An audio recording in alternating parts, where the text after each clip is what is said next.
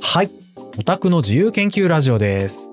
今回から新しいテーマに入っていくということで。そうなんですよ。うん。じゃあね、早速そのテーマを発表させてもらいたいんですけれども、はい今回からは、うんオタク二人でギリシャ神話の話がしたい。おー、大きなテーマ持ってきたね。そう、うん大きなテーマなんですよ。うんすごくね、漠然となら知ってるっていう方も多いと思うんですけれども、うん。じゃあこのすっごく大きなテーマに対して、1から10までうん。順を追って歴史を説明していくとか、うんそういうお勉強チックなことをやるつもりは全くなくて、うん。うん。あくまでこう、エンタメと絡めながら、うん。俺たちが面白いなって思ったところとか、興味深いなって思ったところ、うん。そういったところをね、うん楽しく自由に研究していきたいと思ってます。おー、いいですね。まあね、ギリシャ神話って本当に有名な神話だからさ、うん。まあアニメだったりとかゲームだったりとかさ、漫画だったりとかっていうものにね触れていてもさ、結構頻繁にね、その要素と出会ったりするし、うんそのヨーロッパっていう言葉一つとっても、語源がね、うんそのギリシャ神話のエウロペからね、うん来てたりとか、まああとはあれだよね、日本で結構よく知られてる星座とかもさ、ギリシャ神話由来の星座が多かったりするよね。そうなんですよ、うんそういう雑学って知っていくうちに世界の輪郭がちょっとずつくっきりしていくような感覚があって、ああ、めっちゃわかる。ね、それがめっちゃ気持ちいいなっていうのがあったんですようね。んうん。でね、うん今回はそういういろんなものの中からうん抜粋して話させてもらうことで、うん。ギリシャ神話の面白いところ、うん一つでも多く紹介できたらなって思ってますし、うん興味を持ってもらいたいなっていうふうに思ってます。うん。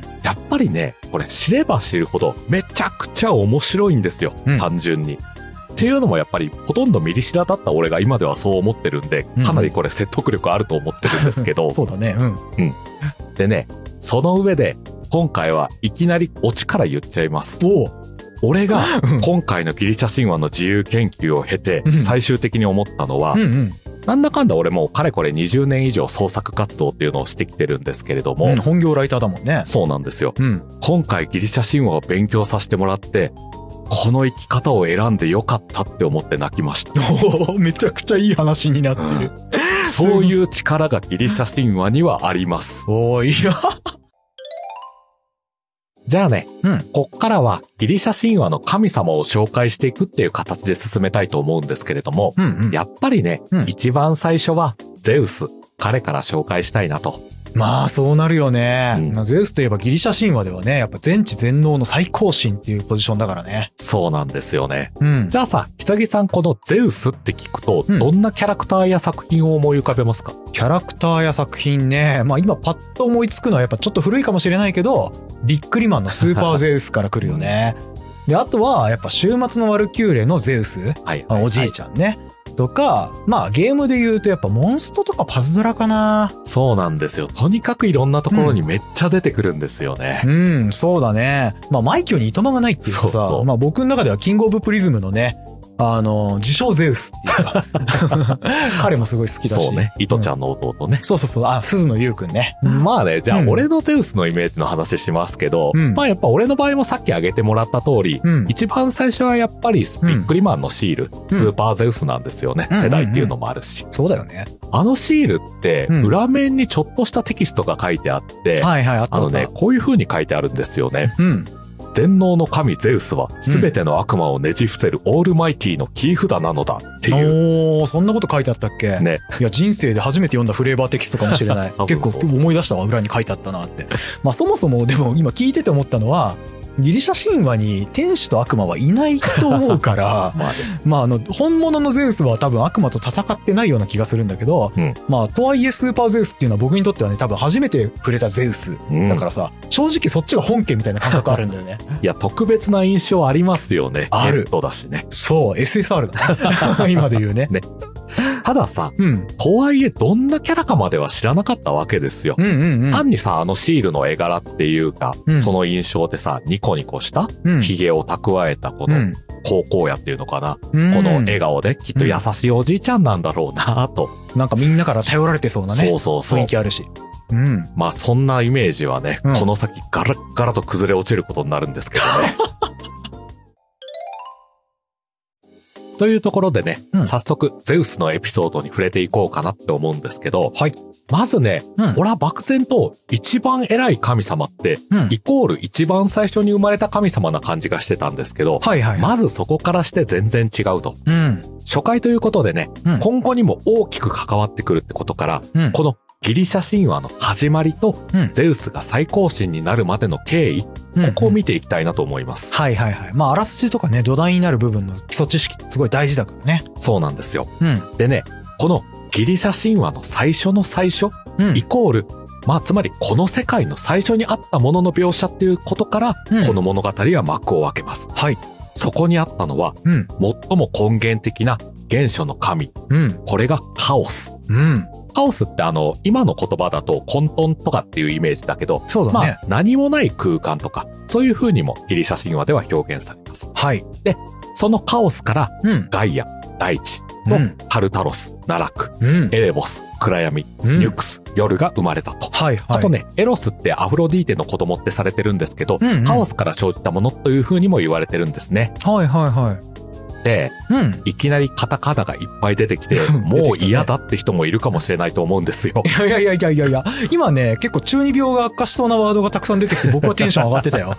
タルタロス、奈落とかさ。いやね、わかるんですけど、うん。ただ、うん。このね、今挙げた一人一人の名前全部覚える必要全くないっていう話がしたくて、今、あえてちょっと羅列してみたんですよね。なるほど。やっぱこっからもオタクとして、俺らが面白いなって思ったところを紹介していくんで、はいはい。そこは改めてご安心ください。はい。やっぱさ、うん。カタカナの名前、しかもめっちゃ似てるから覚えづらいんですよ。うん、やっそぱうさだねシ。ェイクスピア作品とかもさ、うん何度この登場人物紹介のページと往復して読んだかわかんないみたいな さ、めちゃくちゃわかる。そういうとこあるからさ、うん。うん。大変だよね、読むのね。じゃあ話戻しますけど、うんうん。このね、うんカオスから生じた神々の中でうん重要になってくるのが、うん。大地を担当しているうん。ガイア、おうグラップラーバキでおなじみの。 うん環境利用投法のねってそう違うんですよ。あ違うんですかあの、はいそれと違っはて、いまあ、ここで言うガイアっていう神は女性の神なんですね。ほんほんほん。彼女がうん。単独で子供を産むわけですよ。うん。まあ、この辺はもう神なんでうんできるんだなーっていうふうに思っておいてください。まあ人じゃないからね。ねそうして生まれたのがウラノス、ウラノス。天空の神、天空神、ウラノス。うんうんうん。でガイアはこの自分が単体で産んだウラノスと交わって旦那にすると。はいはいはい。なんか自分のオリキャラを自分の推しにするみたい なね。業の深いオタクみたいなこと始めたね。まあね、自分で生み出して交われるんだから苦労はないよって話なんですけど、いい話だな。まうあん倫理的にどうかなとは正直思うんですけれども。神なんで。 人じゃないんで。いやさ、神なんでって言うけど、はいこのテーマでこの後もさ、やっていく上で、うん神様のやってることってこういう倫理的にどうなのってことばっかなんですよね。まあそういうとこあるよね、神話ってね。うん。 まあじゃあね、今の話したように、うんガイアとこのウラノスが交わってね、うんまあこれ湾曲表現ですけど、はい。生まれたのが、うん。ティタン神族。はい。このティタン神族っていうワード結構大事なんで、ちょっと意識しておきたいなと。うんうん。まあ、ティタンっていうのはね、これ、うタイタン、巨人ですね。はいはいはい。まあ、進撃の巨人のね、ん副題がアタックオンタイタンなんで、ああ、そそれうでですすねね。。はいはいはい。まあね、ティタン神族っていうとね、うんやっぱりゼータガンダムのティターンズの語源っていうイメージがすごい強く て。そうそうそう。あのね、ティターン神族自体がほら、今説明してくれた通り、うん大地の女神であるガイアの子供じゃん。うんだからまあ、あの、大地の子供って言われたりするんだよね。うんうん。だから、まあ、あの、ティターンズの、あの、地球人であるアースノイド至上主義さ、はいところと噛み合うし、まあ、その彼らがね、ジオンの残党狩りをしてるっていうんうところともぴったりだなっていうふうに思うよね。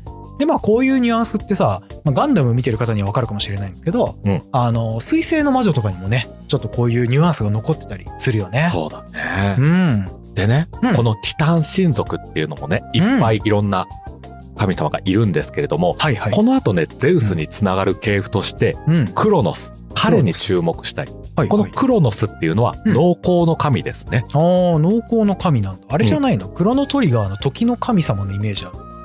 これね、めっちゃややこしいんですよ。うん。はい発音は同じだけどうん別の神様なんです。はいはい。綴りが違うっていう、本当ややこしいやつ。ああ、発音は一緒だけど、綴りが違うんだ。。そう。じゃあ、日本人の感覚だと多分、英語の R と L みたいうなそ感うじだよそうね。そうそう。あの、お米のライスとうん、シラミのライスだとね、R と L の違いで全然違うんだけど、日本人にはライスみたいなね。そうなんですよ。っていううかんそうなんだ。でね、うん この農耕の神のクロノス。はい。彼がね、うん母親のガイアの協力を受けて、はいはい。父親の天空神ウラノスを倒すんですよ。はい。これまあど倒すって言ってもね、殺すわけではないんですよね。うん神は基本的に不死なんで。うした、うん。まあこの権力的になり変わるっていうニュアンスかな。あれだよね、あの、カマのね、ハルペイっていうやつで、お父さんをね、ウラノスのね、うん男性器を鎌で切り落としてしまうと。ほんと聞くだけで怖いんだよね、その男話。性はね、ほんとね。ああ、そういやね、花言葉会でも話しましたけど、うん。そのね、男性器が海に沈んで、うんその泡からアフロディーテっていう女神が生まれたっていうエピソードもあり。そうだったね。でね、このエピソードでもう一個オタクとしての注目ポイントね、うん。このウラノスの男性器を切り落とした釜、 はい。これでアダマスっていう魔法の金属でできてるんですよ。はいはいはい。このアダマスっていうのがうん。ギリシャ語で征服されないっていう意味を持ってるんですうんうね。ん、あれだよねアダマスっていうのはあのゲームのね中でよく強い鉱物として出てくるアダマンタイトっていうねねあの鉱物の元になったアダマントっていう英語の単語のね語源になったやつだよね。そうなんですよ、うんそんな最強の武器でね、うん、クロノスは父親のウラノスを虚勢してしまうと。怖っ。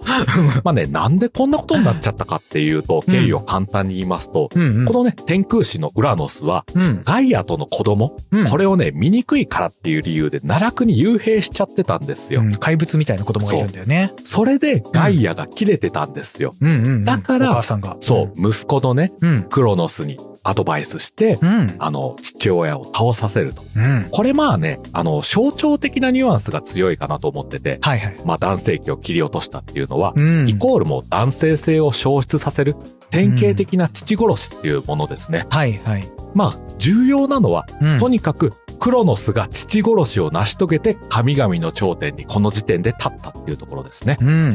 で、神々の頂点に立ったクロノスは、うん兄弟の一人のレアと交わります。はい。またね、兄弟の方とうんやっていくと。まあ、神だ。あそういうこともあるよね。はい。はい。クロノス自身がさ、はい父を打倒したように、うん。このクロノスもまたね、うん。自分の子供によって打ち倒されるであろうっていう予言が下ってしまうんですよ。なるほど。物語っぽくなってきましたよ。なってきたね。でさ、盛り上がってきた。うん神話における予言っていうのは、うんかなり絶対的なものがあるんですよ。うんうん。そうだだね。からもう、対策しないといけない。うん。じゃあ、クロノスは自分の子供に打ち倒されてしまうっていう予言に対して、どのような対策をしたでしょ うかはい。答えは生まれてきた子供を食う。いや、ほんとそうなんだけどさ、食うって言い方 ね。あのー、あれだよね。文献によっては子供を飲み込んだとかってね。ままあね、 書かれてたりするよね本当同じ、同じような意味ですからね。あ、その通りですね。はい。これさ、俺、うん正直あの、最初ね、うん何も知らんかったから、うん。漫画でわかる系のシリーズからギリシャ神話の勉強を始めたんですけれども、うんこのシーン爆笑しちゃって、なんでや、怖いやろ。だって、レアがね、うん産んだね、子供をね、うん抱きかかえながらクロノスがわなわな震えてるんですよ。うんうん。こいつもしかしたら、育ったら自分を倒しに来るかもし れない。どうしよう、どうしよう、丸飲み。こ確かに。れね、漫画家さんめっちゃ苦労したと思いますよ。だってリアルにうね、んカニバルような描写入れるわけにもいかないだろうから。ちょっと難しいだろうね。うん。まあね、うんこれを逆にリアルに、え、めっちゃね、グロく描いちゃってるのが、うん。まあネットでは怖い絵画としても有名なあれです。うん。ゴヤという作家の、はいはいはい。我が子を喰らうサトゥルヌスう。ん。サトゥルヌスってね、うんク。ロノスと同一視される神なんで、そうだね。あの、ローマ神話での名前だよね。そうなんです。で、あれだよね。あの、我が子を食らうサトゥルヌスってさ、まあ、うんゴヤの方も結構、こうね、怖い感じではあるんだけど、ルーベンスも同じ絵を描いてるよね。ああ、そうかそそううか。、あの、子供がこうやってのけぞって断末魔を上げてるようなさ そうだそうだ感じのやつ。で、さ、迫田くんが言ってた、あの、子供を食うっていうのはね、この2枚の絵のイメージがちょっと僕の中では強いかなってそうです印ね。象あるな。っていうか、ルーベンスの方は正直あんまイメージなかったんで、うんあそうかの、まあ、これ今調べたらめっちゃこっちも黒そうだったから画像出すのはやめようって思うんですけ結ど、構怖いよ、こっちは。うん。っていうかさ、うんルーベンスって、うん、フランダースの犬に出てくるさ はいあの、ネロが死ぬ間際に見たかったあのあ作家さんの、あの方ですね。うん、はいよかったですね、こっちの我が子からサトルヌスの方があそこに飾られて なくて。あれか、パトラッシュ、僕は見たんだよって言 ってね、一番見たかったルーバンルーベンスの我が子を食らうサトゥルヌスをみたいなね、あれ見ながら成仏してく、どんなサイコパスだよっていう。僕はこの映画見たかったんだっつってね、いや、ルーベンスに謝ってほしい。いろいろ謝んないといけないな、今のくだり。 まあちょっとそれましたけど、はいあの、はいはいとにか くね、クロノスは、うん。。レアが子供を産むたびにこうパクパクパクパク食いまくってくわけですよそうだね。うん。でもさ、うん。そんなんこの腹を痛めて産んでるレアからしたらたまったもんじゃないですいやよ。当然ですよ。ね。うん。だから、うんレアはここで一計を案じるわけですよ。はい。またね、新しく子供が生まれた際に、うん放っておいたらまた食われてしまうかそうら、だね。その赤ちゃんをうん岩とすり替える、うん、赤ちゃんぐらいの大きさのね。くるんで。はい。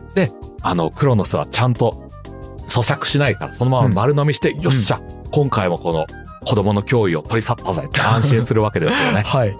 この時、岩とすり替えられた子供がゼウス。はい。ゼウスさん出てきた。おーようやく出てきた。はい。でね、うん。こうして丸飲みのピンチを脱したゼウスは、うん。クレタ島っていう島で妊婦たちに育てられることになるんですね。はい。まあ、妊婦っていうのはね、うんギリシャ神話に出てくる行政の総称なんで、これからもちょくちょく出てくると思います。はいはい。まあ、クレタ島自体もね、あの、ギリシャに実際にある島だよね。そうなんですよ。うん。で、そのね、クレタ島ですくすくと大きく育っていったゼウスはね、はい決意するわけですよ。はい。自分の親父、クロノス、ぶっ倒さなあかんでと。いはい。や、そりゃそうですよ。 ゼウスにとっても自分の兄弟みんな丸飲みにされてるわけですから。まあ、あんまいい父親では少なくともないよね。うん。だからね、うん作戦立てるわけですね。うん。クロノスの酒に毒を混ぜて、はい。嘔吐させる。うん。吐かせるんですね。うんうん。何を吐かせるかっていうと、うんこれまで飲み込んできた兄弟たちです。はいまあね、これ生きてるんかいって話なんですけど、はい。まあ、そこは神なんでね。まあ生きてる上に育ってるんかいって話なんですけどまあ、、そこもちょっと神なん で。体積の問題どうなってんのって いう感じはするんですけど、はい。まあここでね、はい吐き出されて育った兄弟が、こはのいポセイドンとかハデスとか、うん。彼らがね、うん。ゼウスに協力してクロノスと戦うことになると、まあ、飲み込まれてた恨みがあるからね。そう、ビッグネームここで出てくるわけああ、でビすッよグネーねム。揃いましたね。ポセイドンとかハデスとか。はい。クロノスはクロノスで、うん誕生の時に言いましたけど、うんチタン神族っていう巨人の一族の一人なんで、はい。仲間の巨人たちを率いてきてねう、ん。息子のゼウスたちの一軍と戦うわけですうね。ん。このゼウスたちとうん。クロノス率いるチタン神族、うん。このね、10年にわたる戦いのことをチタノマキアと呼ぶと。はいはいはい。巨人と神とね、戦そう、っていくと。戦い。はい。あのさ、うん。グラブルでうんチターンっていう敵がいるんですけど、うん。うん。彼ってうんチタノマキアっていう必殺技を使うんですけど、うん元ネタがこれって知ってちょっと不思議な気分になったんですよね。まあ、うんチターンと関連はあるけれども、うん戦争の名前じゃんっていう。そうだね。まあ、つまりあれだよね。あのー源義経の必殺技が、壇の浦の戦いみたい な、そういうことでしょ。そういうことになっちゃうと。敵も混ざってるじゃんみたいな。ねそもそも敵の、あ戦争の名前だしね。ね、うん。これね、うんまあじゃあ話をその戦争のチタノマキアに戻しますけど、うんうん。あのさ、ウラノス、うん。彼が虚勢されるきっかけになったのが、うん。奈落に自分の子供の化け物を幽閉したこと、はいはい。これに奥さんが怒ったって話をしたじゃないですか。そうだね。その化け物、こうんこで出てくる、はい。ヘカトン・ケイルとうんキュクロプス。はい。これをね、ゼウスたちが解放するんですよ。うんうん。ここら辺さ、現代ファンタジーでもよく見る名前ですよね。まあ、おなじみだよねね。うんヘカトン・ケイルっていうのは、うん50の頭と100の手を持ってるっていう怪物。うん。これね、ちなみに漫画でわかる系の本では作者泣かせで、うんうん。まだいたい5つぐらいの頭と10本ぐらいの手に簡略化されてました。あ、しょうがないよ。そんだけ数あると書くの大変っていうか、もうなんかぐちゃってしちゃうもんね。 そうな腕んめでっすちよ。ゃ多そうだから、まあ強そうといえば強そうだし、実際ヘカトンケールってね、うん。あの神話の中で岩を投げて戦ったりうんうん、してるから、その腕の多さを生かしてたりはするわけだけど、まあ、どっちかっていうと、あのテニプリの藤君の ね、カウンターの技のイメージが強い人が多そうな気がするよね。なるほどね。うん。で、まあもう一つ、あの、キュクロプス。はいはいはい。彼はあの、一つ目の巨人の三兄弟で、うん。家事、武器を作る技術を持っていたと。持ってましたね。で、彼らがうん助けてくれたゼウスに、うん。雷帝の技術を授けると。はい。このゼウスに雷っていうイメージが決定づけられたのがうんうん、ここなんですよね。ああ、そうだね。まあ今のキュクロプスっていうのはさ、うんまあそもそも英語読みするとサイクロプスだよね。はいはいはい。あの X メンの主人公でおなじみだったりとかさ、うんまあドラクエだと敵としてコンボを持って出てきたりとかね、あるね。してるよね。で、説明してくれたあの、ゼウスに雷帝を授けた。ね。うんこれは、あの、まあ意外な方もいらっしゃるかもしれないんだけど、ゼウスってまあもともと実は雷の能力を持ってたわけではないんだよね。そういう経緯で、じゃあ、ゼウスには雷帝の力を。はいはい。でポセイドンには三つ股の矛、はいはいトライデントです有ね。名な槍ですね。はい。で、ハデスにはうん姿を消す兜を授けると。はいはいはい。こういうね、スーパーアイテムの、あの、力もあって、戦況が有利に傾いて、うんゼウスたちが勝利することになると。うん。まあ、ポセイドンが持ってるトライデントは超有名だからね、ちょっと説明するまでもないかもしれないけど、まあ、は姿を消すことができるハデスの兜っていうのはね、うんうん最近だとあの、断末の中で、あうんの、アスフィーっていうキャラが被ってね、うん姿を消してるシーンがあってね。なるほどね。うん。でね、ここまでの流れ、ちょっとまあいろいろ話してきましたけど、簡単におさらいすると、うん。何もない空間のカオスから生じた大地の神、ガイア。うん。彼女が単体で天空神ウラノスを生み出し、うん交わる。はい。そうして生まれた息子のクロノスが父を倒す。うん。しかし、そのクロノスもまた自分の息子のゼウスに倒される。うん、ドラマチックだ。こうしてん、ゼウスは神々の世界の頂点に立ったわけですね。はい。まあこれ正直全然割愛してるんですけど、うんうん。それでも物語として熱くないですかいや、かなり熱いよ。ねスケールもでかいしね。出生のドラマがあってさ、うん定められた父殺し、うん。大いなる戦い、うん。力の覚醒、うんそして勝利。うん。ね。うん。これはね、本当に物語としてよくできてるなっていう単純に熱いって思いましたね。 そうだね。うん。もう一う個ん大事なところを振り返っておきたいんですけど、はいはい。さっきその雷の力与えられたっていう話をしましたけれども、んなんでこの物語の中でうん。うん。全知全能の最高神と称えられるゼウス、うんうん。彼に対して雷の力が与えられたのか、こあーの理由ってわかりますか雷の力が与えられたっていうことね。雷が怖いからなんじゃないかって思っちゃうね。